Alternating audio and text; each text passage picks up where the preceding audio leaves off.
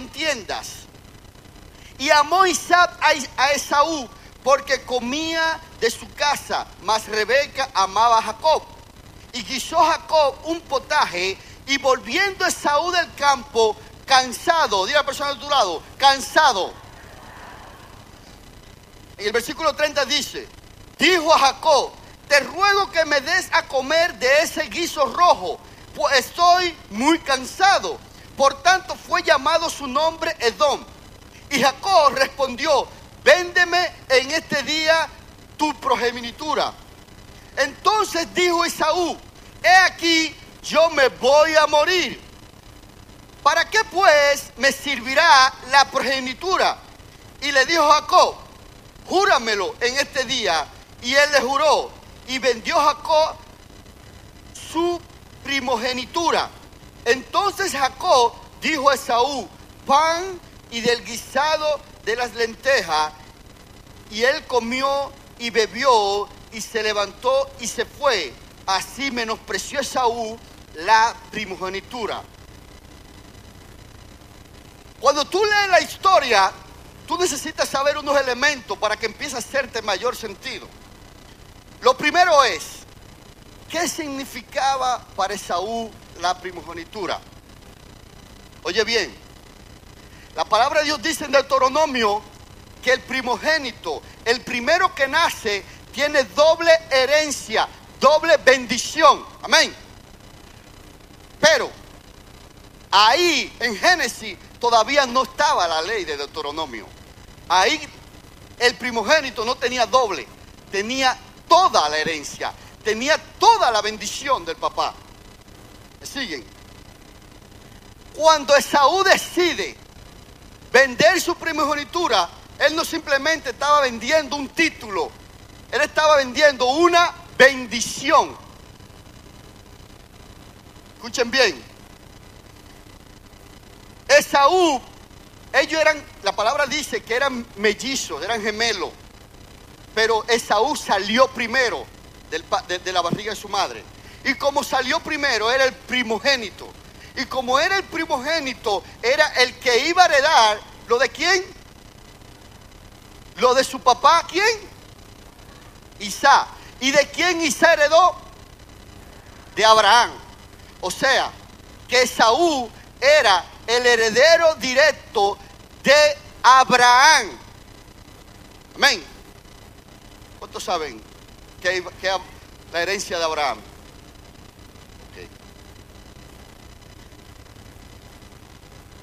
Para, los ojos, si tú lees la historia de Génesis 25, a partir del versículo 27, puede surgir como algo, oh no, él realmente tenía una, una necesidad y él salió de eso por algo. Pero déjame decirte que fue mucho más que eso. La palabra de Dios en hebreo, todo el mundo en hebreo ahora mismo, hebreo en el Nuevo Testamento, nos especifica, nos dice con más detalle qué fue lo que Saúl hizo. Y dice la Biblia,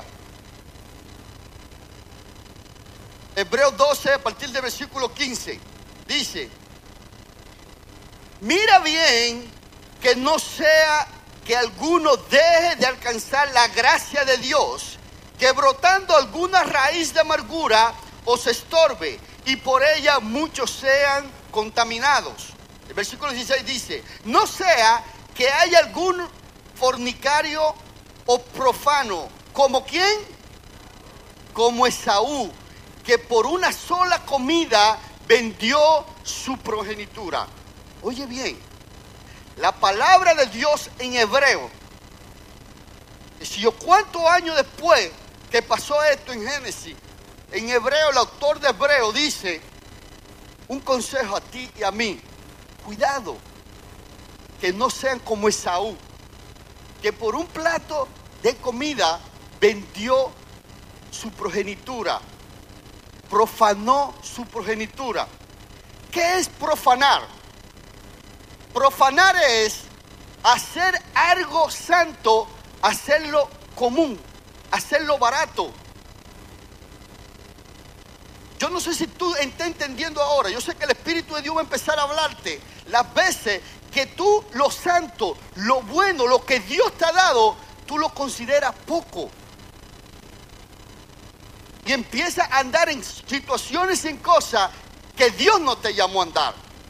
Empiezan tus ojos a ver cosas que Dios no te llamó a ver. A hablar cosas que Dios no te llamó a hablar. Y en ese momento tú estás siendo profano con lo santo que Dios ha puesto en tus manos. Y la palabra de Dios dice en hebreo, no sean como Esaú, que profanó, que hizo barato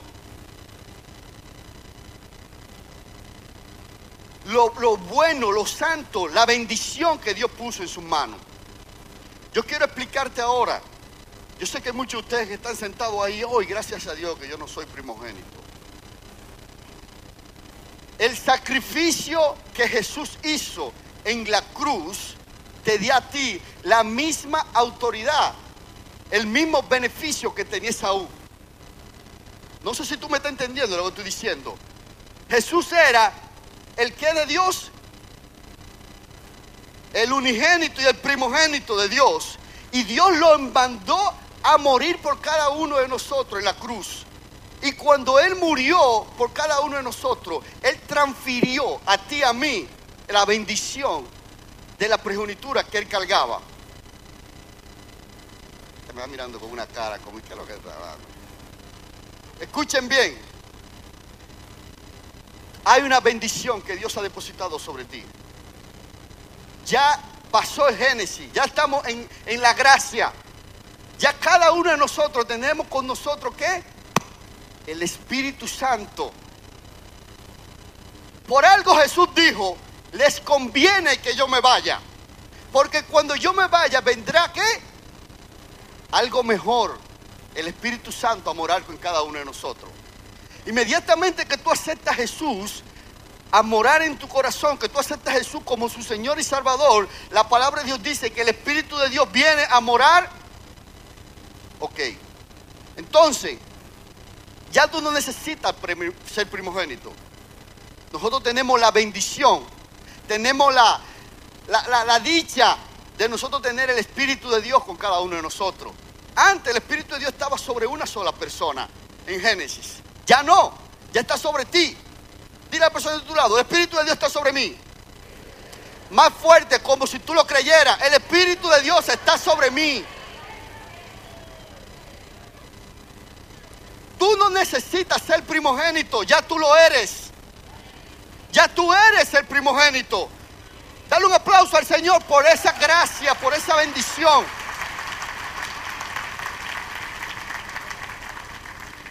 Entonces ahora lo que yo te voy a predicar a partir de ahora va a tener más sentido para ti.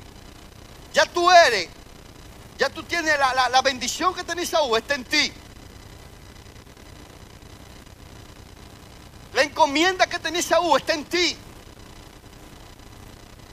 Tú tienes el Espíritu de Dios sobre tu vida. Tú tienes, ya tú eres bendecido. Ahora, yo vengo a decirte, no venda esa bendición. No venda esa bendición porque fue cara. Costó mucho. Costó una cruz, sangre, latigazos. Costó mucho. Porque cuando tú vendas esa bendición, alguien va a escribir después, no sean como fulano que profanó su bendición. Hizo barato lo que Dios había hecho con él. Hoy nos, el Espíritu de Dios va a traer a, a memoria sobre ti de situaciones donde tú has tenido la elección de darle el justo valor a la bendición que Dios te ha dado o venderla. Pero tranquilo, el Señor va a traer herramienta hoy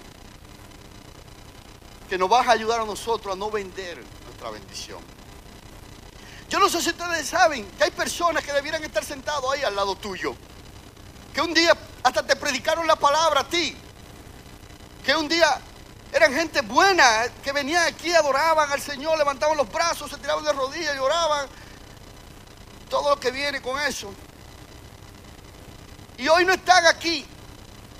hoy están en el mundo porque ellos decidieron vender su primogenitura. Ellos decidieron vender su bendición. Pero Dios trae una palabra de alerta.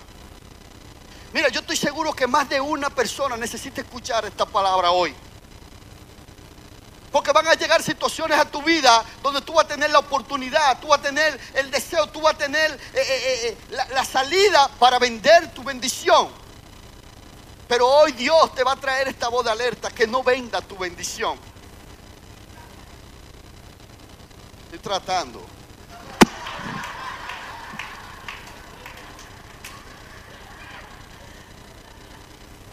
Yo te quiero dar tres puntos breves. Razones por lo cual nosotros vendemos nuestras progenituras. Número uno, no la valoramos. No valoramos por ignorancia, no valoramos nuestra progenitura. Yo quiero, yo quiero hacerte esta pregunta. En lo que te hago esta pregunta, voy a ir a un pasaje en la Biblia que yo no quiero que ustedes vayan, porque ustedes han leído mucho esto. Yo solamente te lo voy a palabrear. Dijimos que Esaú era hijo de Isaac era hijo de quién? La palabra de Dios dice en Génesis 22 que Dios le da una promesa a Abraham diciéndole y dijo, por mí mismo he jurado, Dios diciéndole a Abraham, por cuanto has hecho esto y no me has rehusado tu hijo, tu único hijo, de cierto te bendiciré. Oye bien, y multiplicaré tu descendencia como las estrellas del cielo y como la arena que está en la orilla del mar. Y tu descendencia poseerán la puerta de sus enemigos.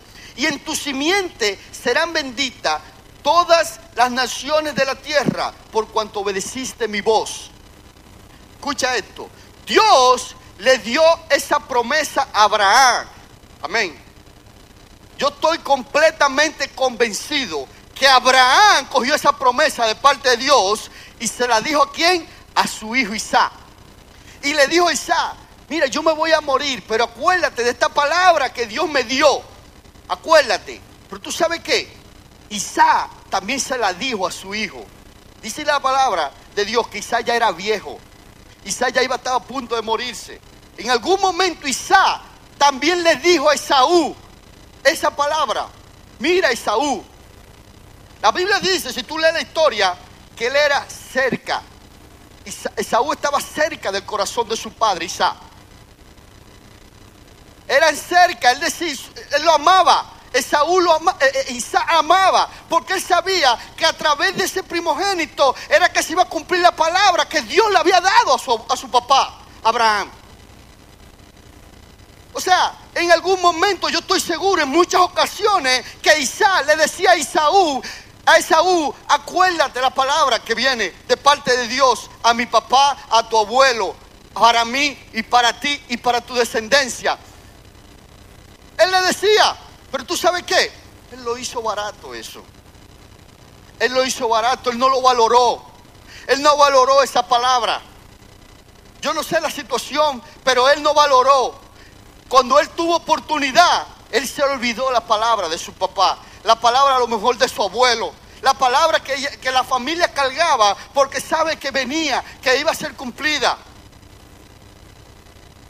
Yo no sé cuántos de ustedes saben, Jesús era león de la tribu Judá. ¿De quién era hijo? De Jacob.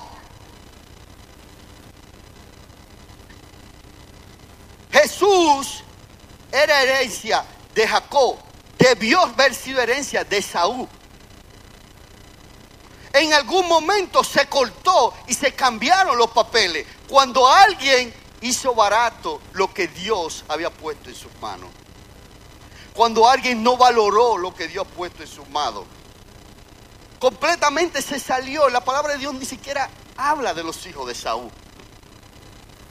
Pero hubieron 12 tribus en Israel, que los dos fueron, vinieron de quién? De Jacob. de ese que le compró la progenitura a Esaú. Esas doce tribus debieron haber venido de quién? De Esaú. Esto, esto, es, esto es tremendo. Lo que, cómo esto cambió, cambió, transformó completamente la historia del mundo. Cómo esto transformó completamente.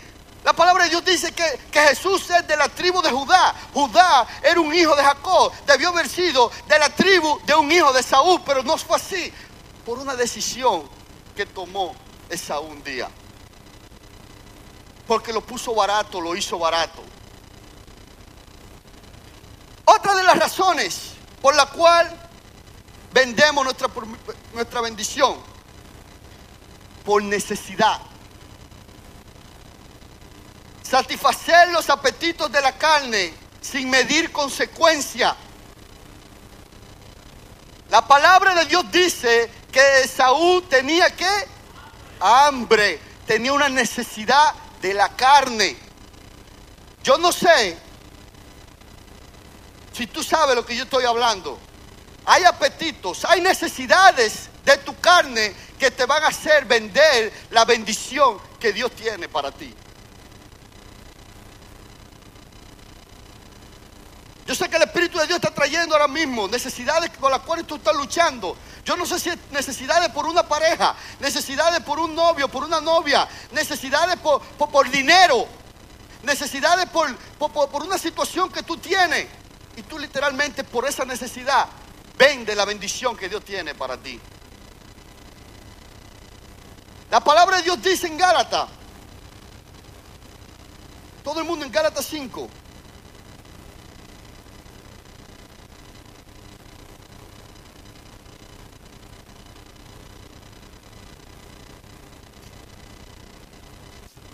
a partir del versículo 16.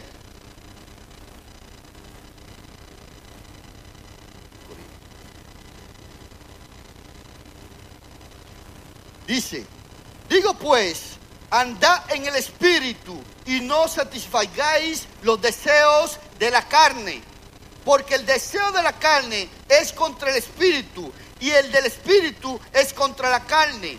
Y estos se oponen entre sí, porque no hagáis lo que quisieres.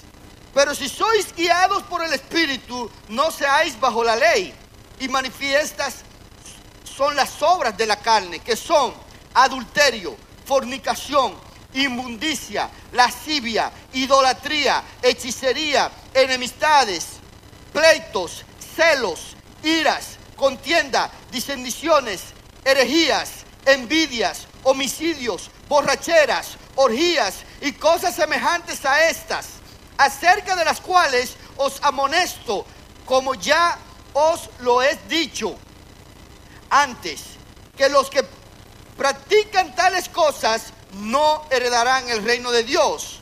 Mas el fruto del Espíritu es amor, gozo, paz, paciencia, benignidad, bondad, fe, mansedumbre, templanza. Contra tales cosas no hay ley, pero los que son de Cristo han crucificado la carne con sus pasiones y deseos. Si, si vivimos por el Espíritu, andemos también por el Espíritu. No nos hagamos vanagloriosos, irritándonos unos a otros y envidiándonos unos a otros. El apóstol Pablo da la lista más bárbara, no hay en toda la Biblia una lista más completa de todos los deseos de la carne que pueden haber. Y nos da esa alerta de que los deseos de tu carne simplemente no te van a dejar ver la gloria de Dios en tu vida. No te van a dejar ver las bendiciones de Dios en tu vida. Cuando tú tengas necesidad de algo, tienes que tener cuidado. Porque decisiones que tú tomes bajo esa necesidad te pueden llevar a ti a vender la bendición que Dios tiene para ti. No tomes decisiones por necesidad. Y yo no estoy hablando simplemente de, adulterio y de cosas. Hay gente aquí de negocio que tienen que tomar en cuenta que no pueden tomar decisiones por necesidad, por dinero, porque ven muchos números.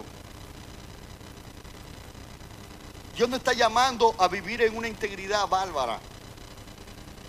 Dios nos está llamando a una ética diferente, una ética mayor de la que nosotros estamos viviendo.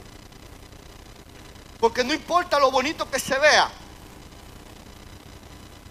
si atenta contra la bendición que Dios nos ha dado, no puede ser voluntad de Dios para nuestra vida. Dale un aplauso fuerte al Señor. Como si tú creyeras lo que yo estoy predicando.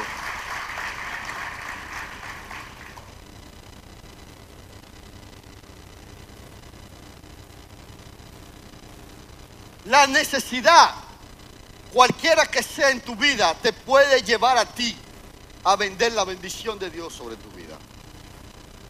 Y mientras yo me preparaba, yo, yo, yo, el 80, el 70% de las prostitutas que están en la calle, ¿por qué están? Por necesidad.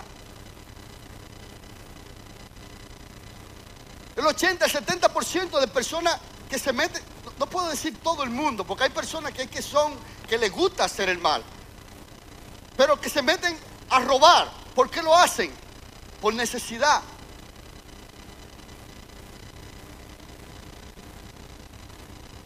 Hay necesidades que tú tienes, que son necesidades reales, que yo las puedo entender, pero esa necesidad no te puede llevar a ti a tomar una decisión.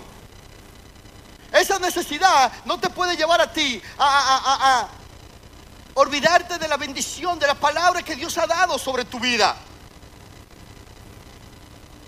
No, pero es que, mira, este hombre me está cortejando, pero yo eh, estoy sola, yo tengo necesidad, mira esa renta tan cara, yo necesito a alguien. Me pasé.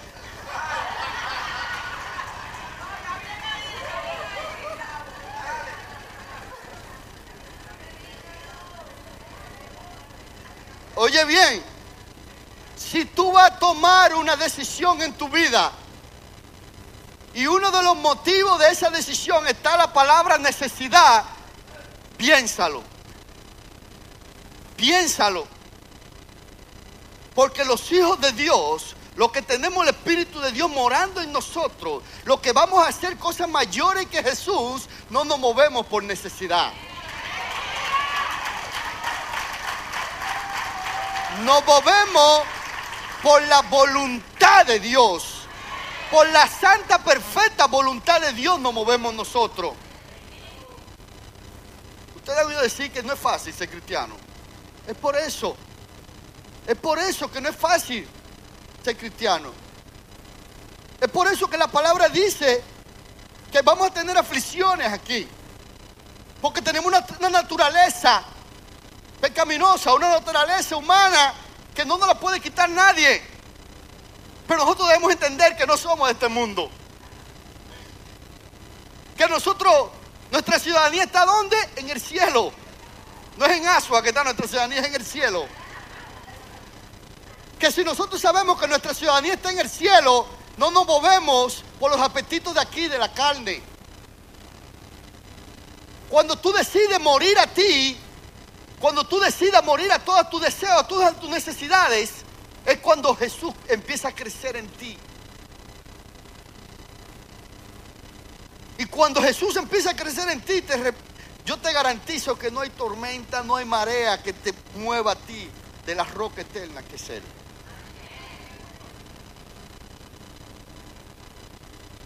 Siempre que tú vas a tomar una decisión, si la palabra necesidad está envuelta, piénsalo mira, yo voy a tomar este trabajo porque yo necesito, ten cuidado.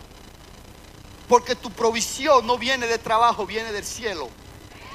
Porque la palabra de Dios, si tú eres bendecido por Dios, hay una palabra que te toca que dice que no hay justo desamparado de su descendencia que mendigue pan. Y no importa lo que tu situación que tú estás viviendo ahora, Dios está sentado en su trono.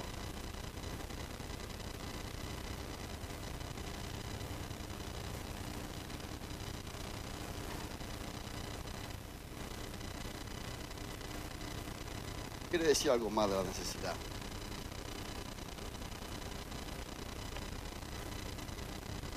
El Espíritu Santo le está hablando a alguien aquí hoy.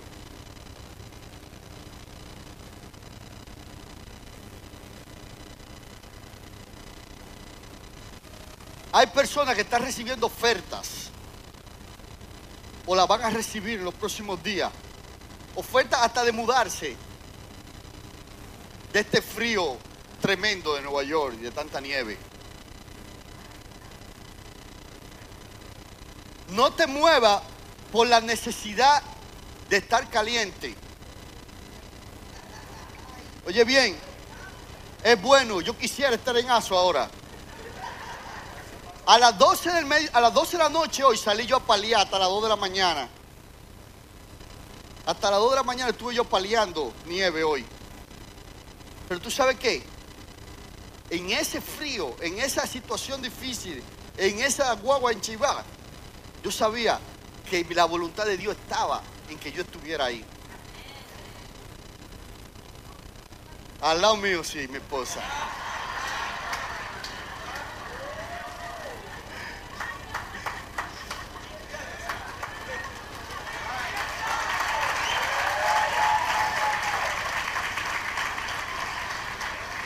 Mi ayuda idónea estaba con una pala y yo con otra. Y los hijos durmiendo.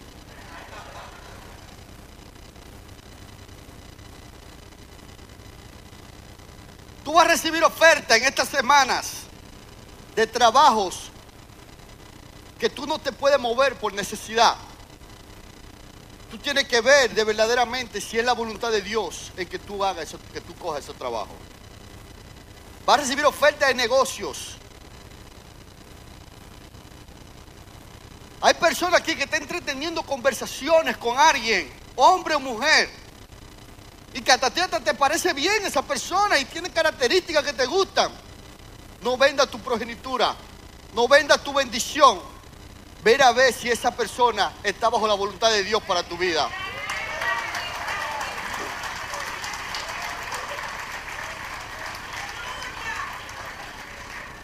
La palabra de Dios dice que Esaú era un hombre, mira, excelente era Esaú. Dice que era diestro en la casa y que su papá comía de lo que él cazaba. Era un muchacho sin mucho, sin muchos problemas, sin muchas eh, eh, quejas, nada. Era un tipo bien, Esaú era un tipo bien. Pero un día tomó una decisión que le costó su bendición. ¿Y tú sabes qué? Cuando tú conoces la historia, que te voy a pedir que tú sigas leyendo todo el capítulo 25 completo y el 26 en, tu día, en, los días en la casa, los próximos días. Esaú se arrepintió de por vida haber hecho eso. Él lloró y trató de echar para atrás lo que había sucedido con él pero no pudo. Ya la decisión estuvo tomada. Ya la decisión ya la había vendido. Ya Jacob había sido bendecido por su padre Isaac. Él no pudo volver atrás una decisión que había tomado bajo una necesidad. Tú tienes que tener cuidado, porque está bien que vivimos en gracias, que vivimos en el tiempo de la gracia y Dios te puede perdonar a ti. Eso yo lo comprendo perfectamente. Cuando tú te arrepientes, Dios te perdona. Pero va a haber momentos en que no va a haber ni siquiera oportunidad de que tú te arrepientas. Que la decisión que tú tomaste en necesidad te puede llevar a la muerte. O trae consecuencias fatales para tu vida que siempre andarán contigo.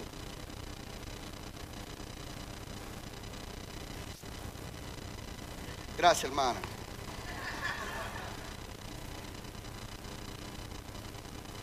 Razones por las cuales vendemos nuestra progenitura. Nos desesperamos cuando no vemos la ratificación inmediata de la bendición. Yo me imagino que Esaú desde niño ya estaba cansado que su padre Isaac le dijera, tú eres el primogénito. Esa palabra que mi papá le dieron va a ser a ti, va a ser sobre ti que va a venir. Sobre ti van a ser benditas todas las naciones, porque yo me voy a morir, ahora era a ti que te toca. Yo me imagino que Saúl ya estaba cansado y viene el papel viejo otra vez a hablarme lo mismo.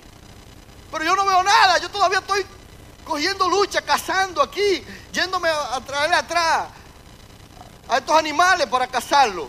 ¿Dónde está ese, ese lugar de privilegio que tú estás hablando sobre mí? Pero Isaac sabía que había, iba a haber un lugar de privilegio porque Dios había hablado. Yo no sé la situación que, te está, que, que tú estás esperando. Yo no sé la bendición de Dios que tú estás esperando, por lo cual tú has orado tanto. Pero tú desesperarte en este momento te puede traer a ti vender tu bendición, como Esaú. Yo no sé cuántos de ustedes saben que, la, que Jacob fue bendecido por Dios, por, su padre. Amén.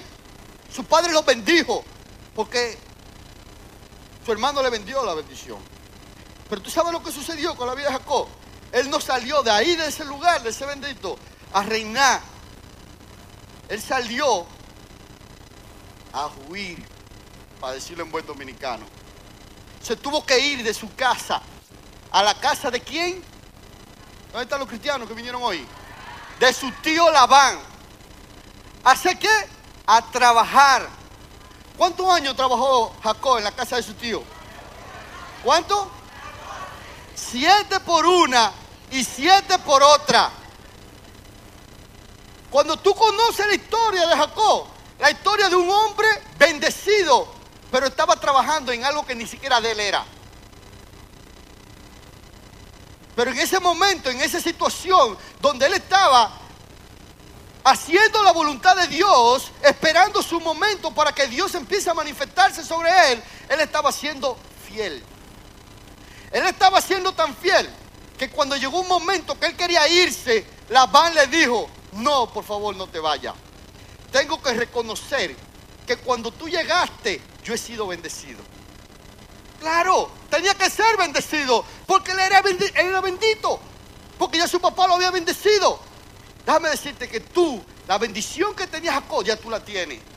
Que donde quiera que tú llegues, las cosas tienen que prosperar.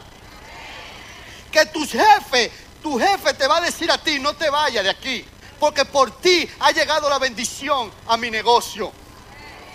Y tú dices, pero ¿y dónde está la bendición de mi negocio? Porque la bendición del negocio de él que ha llegado. Dáselo fuerte al Señor.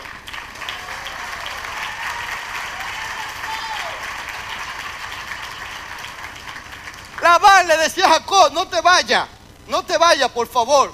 ¿Qué quieres que te dé? Pon el salario, le decía. Usted conoce la historia, ustedes son cristianos hace mucho. Ustedes tienen Biblia en su casa. Abierten el Salmo 21. Cogiendo polvo. No, hay muchos que dejan el iPhone prendido en el Salmo 21 ahora.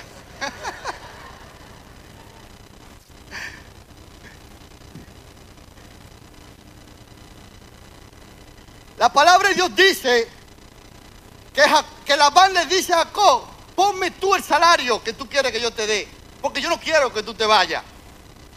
¿Por qué? Porque Él era bendito, como tú y como yo. ¿Y tú sabes qué? En ese tiempo de desesperación, yo me imagino que cuando Él llegaba a su cama a acostarse, Él se recordaba que Él tenía la bendición de su papá, que Él tenía la bendición de su abuelo, que Dios le había dado a su abuelo. Pero tú sabes qué? Él no veía nada de eso. Él lo que se veía era siendo abusado por, por su tío Labán. ¿Ustedes se acuerdan que lo abusó? Lo lo puso a trabajar primero por una de sus hijas y después que trabajó por una de sus hijas, le da una que él no quería. No, no quiero entrar en detalle. Una que él no quería. Que simplemente dice que tiene los ojos cruzados. Eso es la Biblia que dice. Ojos delicados porque se le iban.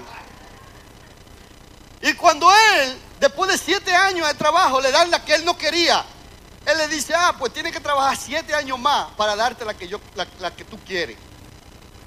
Y déjame decirte que en esa situación difícil, él ya era bendito. Yo no sé la situación difícil que tú estás teniendo, que a lo mejor te ha traído a ti pensamiento de que no vale de nada lo que Dios ha depositado sobre ti. Déjame decirte que sigue siendo fiel. Sigue siendo fiel porque la bendición está de tu lado. No venda tu primogenitura, no venda tu bendición. No venda tu bendición. En algún momento Labán, yo me imagino que decía, pero ¿cuándo es que yo voy a trabajar por lo mío? Él le decía así al tío, ¿cuándo yo voy a trabajar por lo mío? Ya yo quiero lo mío. Ya yo estoy cansado de que Dios te bendiga a ti por culpa mía, por causa mía. Hay muchos de ustedes, no levante la mano, que yo sé que ya quieren ver algo que han soñado por años en sus vidas. Bendiciones por las cuales ustedes han orado en sus vidas. Pero yo quiero decirte a ti hoy que no importa cuánto se atrase esa bendición, no venda tu progenitura. Esta palabra Dios se la está dando hoy a más de una persona que hasta le ha pasado por la mente apartarse de los caminos de Dios. Porque dicen, estoy peor que cuando no era cristiano. Esta situación, mira cómo está. Estoy cansado. No veo cambios en mi vida. Dios hoy te está diciendo, no venga tu bendición. Si tú lees la historia bien, tú te vas a dar cuenta que en todo momento Dios respaldó a Jacob. En todo momento Dios los bendijo. No importa cuál era el contrato que tenían de su salario, Dios siempre estuvo con él.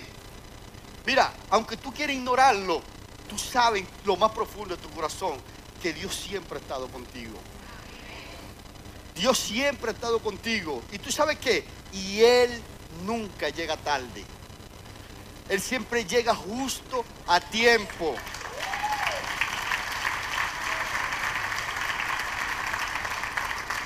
Él no llega tarde, pero tampoco llega temprano, de acuerdo a los deseos tuyos. Él llega en su justo momento. Yo quiero que vayan conmigo a la palabra de Dios, segunda de Corintios. El apóstol Pablo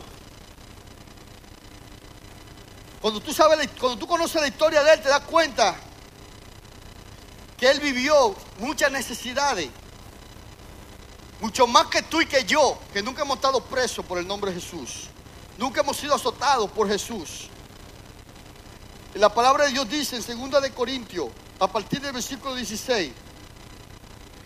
Por tanto, no desmayamos. Dile a la persona de tu lado, no desmayamos. ante aún que esté nuestro hombre exterior, se ve desgastado. El interior, no obstante, se renueva día a día. Si tú tienes una Biblia, tú vas a tener que, subrayar estos versículos. Segunda de Corintios, versículo 4, capítulo 4, versículo 16 y 17. Pero ya me van a apedrear. Párense aquí a ver si es bueno.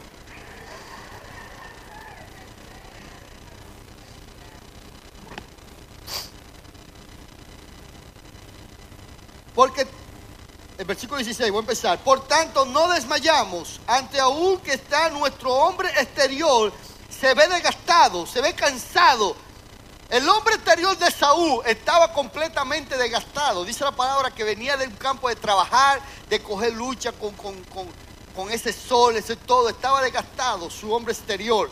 Pero tú sabes qué, el interior de él también estaba desgastado. Y no importa cómo esté tu cuerpo exterior, tu cuerpo interior debe estar, como dice Pablo aquí, escuchen bien.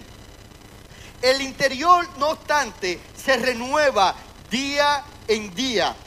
Porque esta leve tribulación momentánea se produce en nosotros una, un cada vez más excelente y eterno peso de gloria.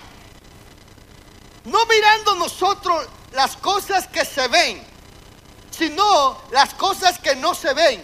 Pues las cosas que se ven son temporales, pero las que no se ven son eternas. Dale un aplauso fuerte al Señor. Yo quiero que tú hagas una declaración conmigo hoy. Yo quiero que tú repitas conmigo, lo que yo estoy viendo es temporal. Dios tiene mejores cosas para mí. Dale un aplauso fuerte al Señor.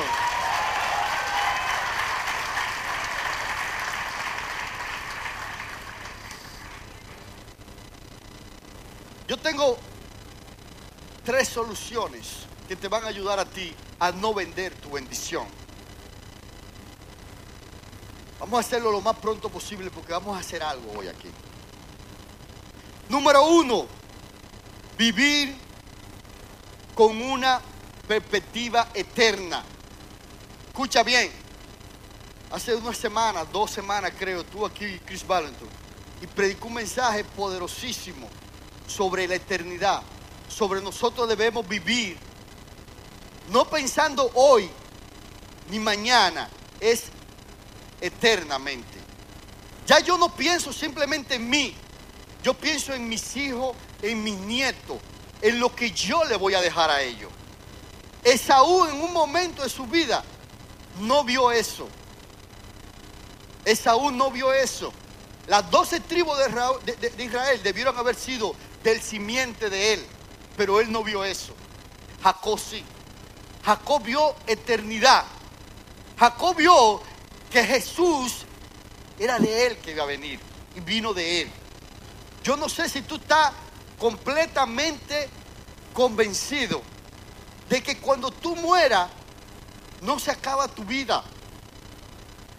No se acaba tu vida. Hay un legado que tú le vas a dejar a tus hijos. Hay un legado que tú le vas a dejar a tu descendencia. Que a lo mejor hay cosas que tú soñaste que son tus hijos que la van a ver. Que son tus nietos que la van a ver. Hay lugares que tú has soñado que tú vas a pisar, que tú no lo vas a pisar, que lo van a pisar tus hijos, tus nietos. Porque tu perspectiva ya no es de hoy, es eterna. Porque la palabra de Dios dice que Dios es el mismo ayer, hoy y siempre. Y si Él tenía una perspectiva eterna en Génesis, cuando le dijo a Abraham, tu descendencia será bendita. Déjame decirte que esa misma palabra te corresponde a ti. Nosotros somos descendencia de Abraham. Esa misma palabra nos, nos pertenece a nosotros. Ya tú no puedes vivir como que ya me voy a morir, me voy para el cielo y ya. Tú tienes que vivirte como que sabes que hay algo que tú tienes que dejar. Como hay una herencia que tú tienes que dejar. Una herencia no solamente espiritual, también una herencia material. Dios un día me reveló a mí de que hay una herencia natural, una herencia material que nosotros tenemos urgencia de dejar a nuestros hijos. La palabra de Dios dice en Proverbio, el bueno le deja herencia a sus hijos y a los hijos de sus hijos. Oye bien, no solamente a sus hijos, también a sus nietos. O sea, nosotros estamos llamados a dejar herencia. A veces yo ando con mis hijos en una, casa de nosotros, vamos a paliar la nieve y yo le digo a ellos, mira, un día yo no voy a estar en la tierra y tú vas a tener que venir a cobrar esta renta. Tú vas a tener que venir a paliar esta nieve. Porque ya yo lo estoy preparando a ellos, porque esto ya no es mío, yo no lo veo como que es mío. Es más, yo no tomo decisiones de eso, porque yo sé que no es mío. Yo sé que eso no es mío. Eso Dios me lo ha puesto en la mano para administrarlo y un día me va a pedir cuenta de eso. Pero yo sé que se lo va a dejar a ellos. Pero yo tampoco, yo también sé que no es de ellos. Porque ellos van a tener una, una mentalidad eterna también. Porque yo lo estoy instruyendo en la palabra de Dios. Y ellos van a entender que eso tampoco es de ellos. Que eso no lo ha puesto Dios en nuestra mano para administrarlo y para expandir el reino de Dios aquí en la tierra en el tiempo que estamos. Pero Esaú no tenía esa, esa, perspectiva eterna en su vida. Oye lo que él dijo, pero si ya me voy a morir, es triste. Él dijo, si ya me voy a morir, ¿qué yo hago con esta bendición? Él no entendía que cuando él se muriera, podía tener generaciones que iban a continuar lo que Dios había dicho sobre su vida, lo que Dios había dicho sobre la vida de su abuelo. Entonces cuando tú tienes una, una perspectiva eterna, hay cosas que tú no las haces. Hay errores que tú no cometes. Porque tú sabes que así como la bendición se hereda, la maldición también se hereda. Y hay cosas que tú te vas a entrar que no solamente te van a perjudicar a ti, sino también van a perjudicar a tus hijos y a los hijos de tus hijos. Hay pecados que tú cometes que no simplemente te van a perjudicar a ti, sino también a tus hijos, a tus nietos. Porque así como te tengo que hablar que la bendición se herede eternamente, también la maldición se herede eternamente. ¿O no dice la Biblia? Los padres comieron uva y a los hijos le dio de entera. ¿O no dice la Biblia que la lepra de Namán se le pegó a Isaí, el que le robó eh, eh, eh, lo que Namán le había llevado al profeta? Le dijo el profeta, desde hoy tú y tu descendencia tendrán la lepra de Namán. Y su descendencia no hizo nada. Entonces cuando tú tienes una perspectiva eterna, tú vas a ser más fácil abrazar las bendiciones que Dios tiene para ti. Porque tú simplemente vas a reconocer, no son mías solas, son de mis hijos, son de mis nietos, son de mis nietos, de mis bisnietos, a lo mejor yo nunca lo voy a conocer, pero son de ellos también. Porque la bendición que le dio Abraham fue, que Dios le dio a Abraham fue que todas las naciones de la tierra serán benditas. Todas. A través de esa bendición.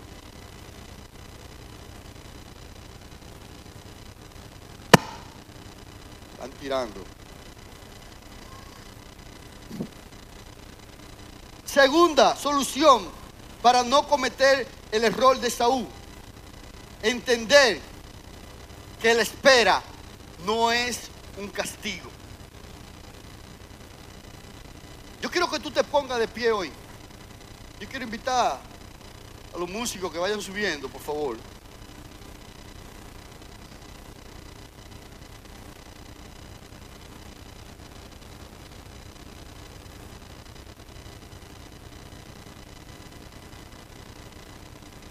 Es urgente de parte de Dios de que tú entiendas que el tiempo de espera, lo que tú estás esperando, ese tiempo de espera no es un castigo de parte de Dios para tu vida.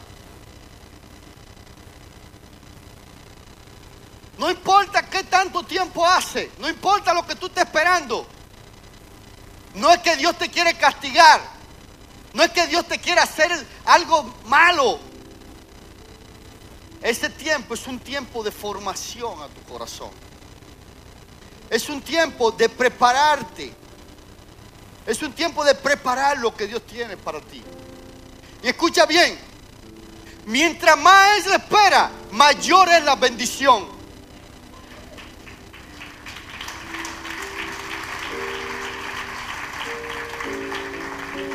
Porque si Él te va a dar algo simple, no tienes ni siquiera prepararte mucho el corazón, te lo das rápido. Pero como te va a dar algo valioso, algo que viene directamente de su corazón, Él tiene que formarte de una manera mayor. Ese tiempo no es un tiempo de castigo, no es un tiempo para que tú te desesperes, es un tiempo que Dios te está formando a ti hoy. Dios se te está formando. Hay personas aquí hoy que están esperando de esta manera, entendiendo que se merecen eso, entendiendo que eso es de ellos y hasta pelean con Dios. Dios, ¿dónde está mi bendición? Dios, mira, yo me levanto a las 4 de la mañana a orar, esa bendición es mía. No, Dios quiere tratar ese corazón y hacerlo más humilde. Hacerlo más humilde. La palabra de Dios dice que Él no es deudor de nadie que cuando Él te da algo, Él no te está pagando nada, que al contrario, tú vas a tener que anotárselo de todo lo que está dado. La actitud de la espera debe ser una actitud humilde de corazón. Una actitud reconociendo que estamos en sus manos. Que estamos en sus manos.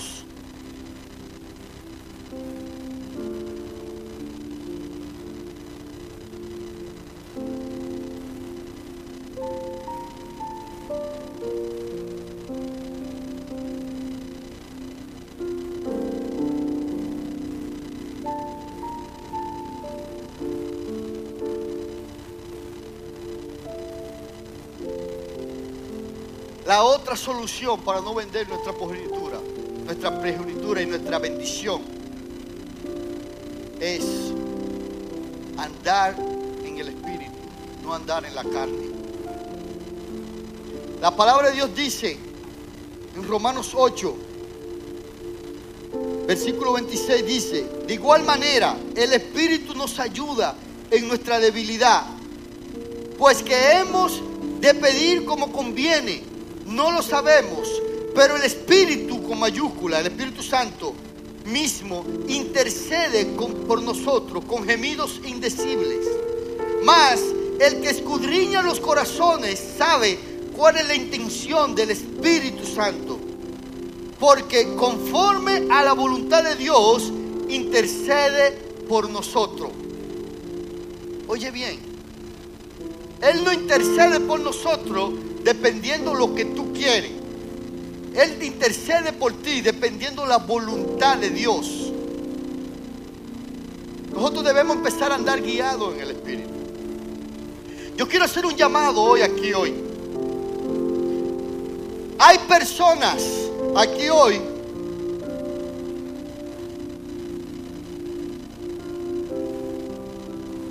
que Dios hoy se va a revelar de una manera diferente. Personas que saben que en algún momento han vendido su bendición.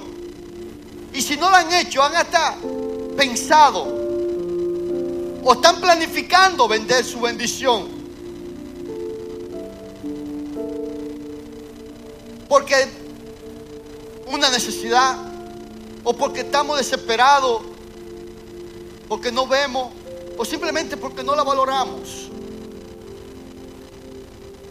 Pero hoy Dios te va a equipar de una manera poderosa y va a revelarse a tu vida de una manera como nunca antes. Si eso eres tú, yo quiero que tú pases aquí adelante hoy. Yo quiero que tú pases aquí adelante donde tú digas, mira, yo necesito nunca vender mi bendición. Yo necesito que Dios se revela a mi vida de una manera poderosa para yo no vender mi bendición. Han habido necesidades, han habido desesperación en mi vida donde yo no le he hecho, o quizá lo he hecho, quizá lo he pensado hacerlo, pero yo no quiero hacerlo. Yo quiero que tú pases aquí adelante, que hoy Dios se va a revelar a tu vida de una manera diferente.